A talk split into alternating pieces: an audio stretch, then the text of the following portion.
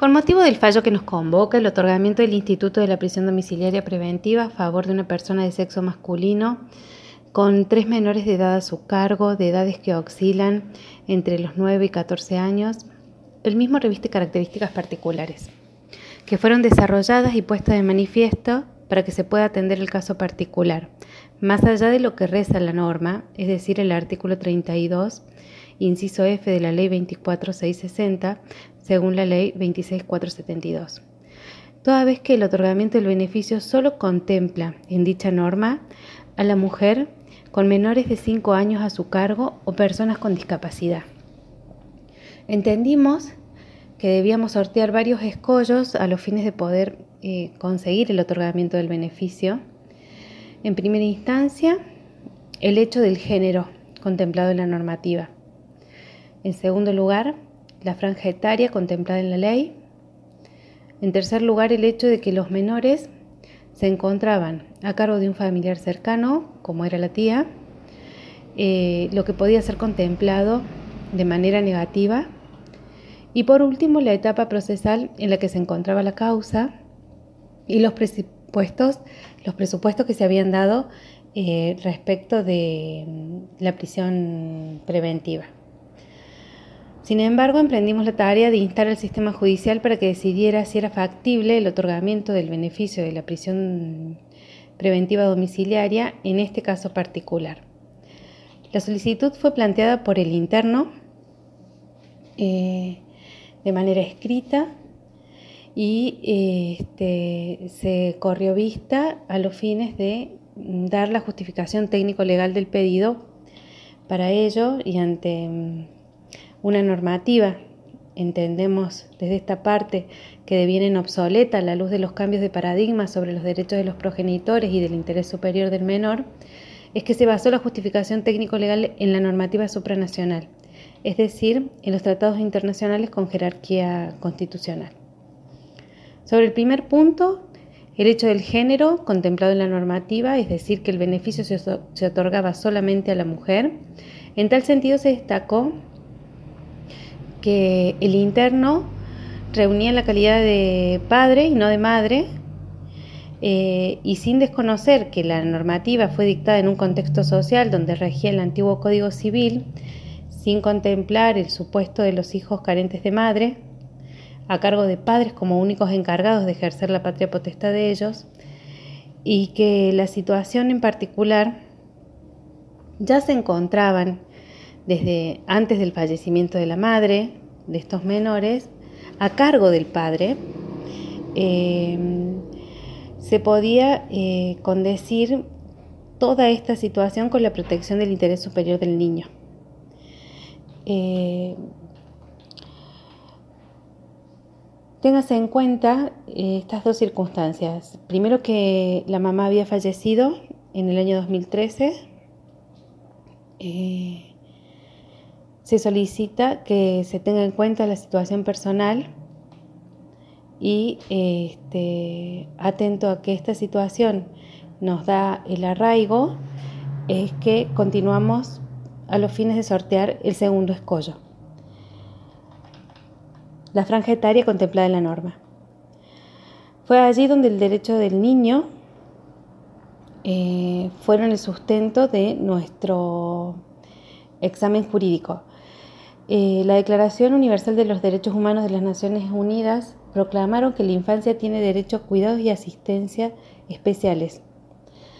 Convencidos de que la familia, como grupo fundamental de la sociedad y medio natural para el crecimiento y el bienestar de todos sus miembros, y en particular de los niños, debe recibir la protección y asistencia necesaria para poder asumir plenamente sus responsabilidades dentro de la comunidad. Reconoce al niño y eh, dice que para su pleno y armonioso desarrollo debe crecer en el celo de la familia, en un ambiente de felicidad, amor y comprensión. Em, todo lo mencionado, más em, entendiendo que la norma, cuando nos habla de los menores de 5 años, debe ser entendido en un sentido indicativo, Em, era lo que nos ponía a nosotros en el desafío de poder demostrar que en realidad todos los menores de 18 años, tal como lo establece este, la Convención de los Derechos del Niño, tienen que gozar de alguna protección. El interés superior del menor nos viene a dar luz sobre esta situación y es por eso que este, necesitábamos que el sistema judicial entienda que no eran este, solamente los menores de 5 años quienes necesitaban la protección de los adultos. Cuestión que fue entendida no en la fiscalía que este, denegó en una primera instancia eh, el beneficio, el pedido del beneficio, sino ya eh, por el juzgado de control que sí atendió a esta circunstancia. Esto en sentido de dar un acabado cumplimiento a las obligaciones asumidas en favor de los niños, niñas y adolescentes,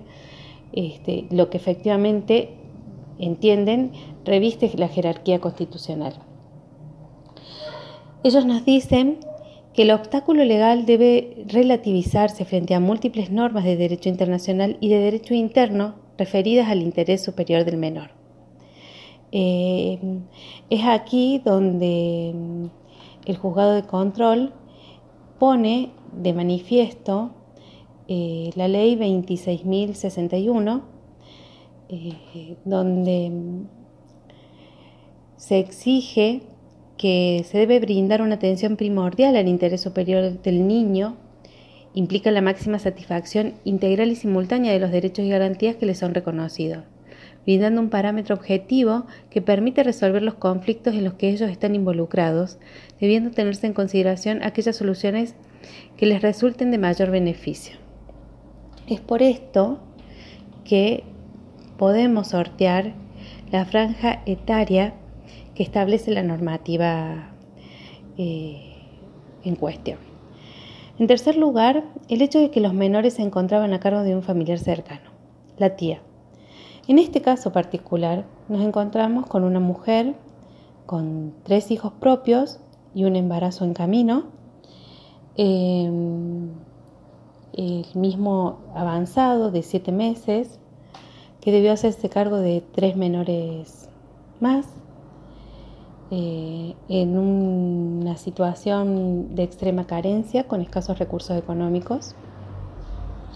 Entonces, eh, hacer este planteamiento es lo que nos permite eh, que no se vea de manera negativa el hecho de que estaban contenidos los menores. Sin embargo, cuando la Fiscalía atiende el pedido, no realiza ninguna encuesta ambiental ni ningún informe técnico solicita a los fines de poder ver o de poder este, poner de manifiesto en, la causa eh, las condiciones reales en las que vivían los menores. Simplemente se limita a descartar el pedido porque no se cumplían los requisitos de la normativa. Por último, Em, alegamos que la etapa procesal en la que nos encontrábamos ya se había planteado el requerimiento de la citación a juicio, la que esta parte, en la que esta parte se opuso por entender que no, existen pruebas en contra de este em, progenitor. Eh, no se podía entorpecer la investigación judicial, ya se encontraba concluida y el hecho de que no pesaba el peligro de fuga porque justamente el arraigo lo daban los hijos menores de edad del interno que ya se encontraban a su cargo y que este, el delito por el cual el, interno estaba alojado en el complejo penitenciario eh, tenía que ver con eh, una asociación ilícita por estafas eh, y no ningún hecho que tuviera que ver con los menores. Entonces, esto fue lo que se tomó en cuenta a los fines de poder revertir la primer negativa que tuvimos de la Fiscalía de Instrucción del Distrito 2 Turno 1, este, que le denegó el beneficio de la, prisión, de la prisión domiciliaria. Eh, respecto de esto, se pidió a los fines de poder este, abarcar cualquier situación que pudiera ser contraria a, nuestro pedido, eh, la utilización de otros medios para poder realizar el control, eh, como podía ser la, tobillera, a lo que en definitiva no se le dio lugar y, no, se, no se hizo disposición, no se presentó disposición alguna sobre eso. Em, bien, frente a la negativa, este, fundamentamos la posición de la apelación, los agravios, en este hecho que la resolución dictada por la instrucción se basa en la literalidad del artículo 32, inciso F, sin analizar la situación particular del interno, este, lo que nos pareció y lo que motiva que la misma fuera arbitraria. De hecho, cuando el juzgado de control este, toma el pedido, lo primero que hace es oficiar al jefe del servicio penitenciario, al área de servicios sociales, para obtener información con respecto a la situación del interno, comisiona personal policial a los fines de que se realice una encuesta vecinal. Y también lo que realiza es eh, una escucha muy atenta a través de los equipos técnicos de los menores y de sus necesidades. Eh, es allí que eh, hace mayor hincapié en la Ley Nacional 26.061, la normativa que es de orden público y de aplicación obligatoria en todo acto, decisión medida administrativa o judicial o de cualquier naturaleza que se adopte respecto de las personas comprendidas en el ámbito de protección de tales normas. Eh, destaco que ese cuerpo convencional y legal establece que en toda cuestión atinente a los niños, niñas y adolescentes debe atenderse siempre a su interés superior procurando su máxima satisfacción y simultáneamente también a sus derechos. Eh, entendamos que primaba el principio de inocencia, teníamos una etapa procesal ya concluida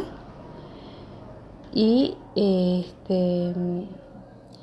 se analizó la especial realidad del, del grupo familiar, eh, puntualmente la de los tres menores. Eh, y se hizo hincapié en que el, el padre, en este caso, era el principal referente en sostén afectivo. Esta mm, cita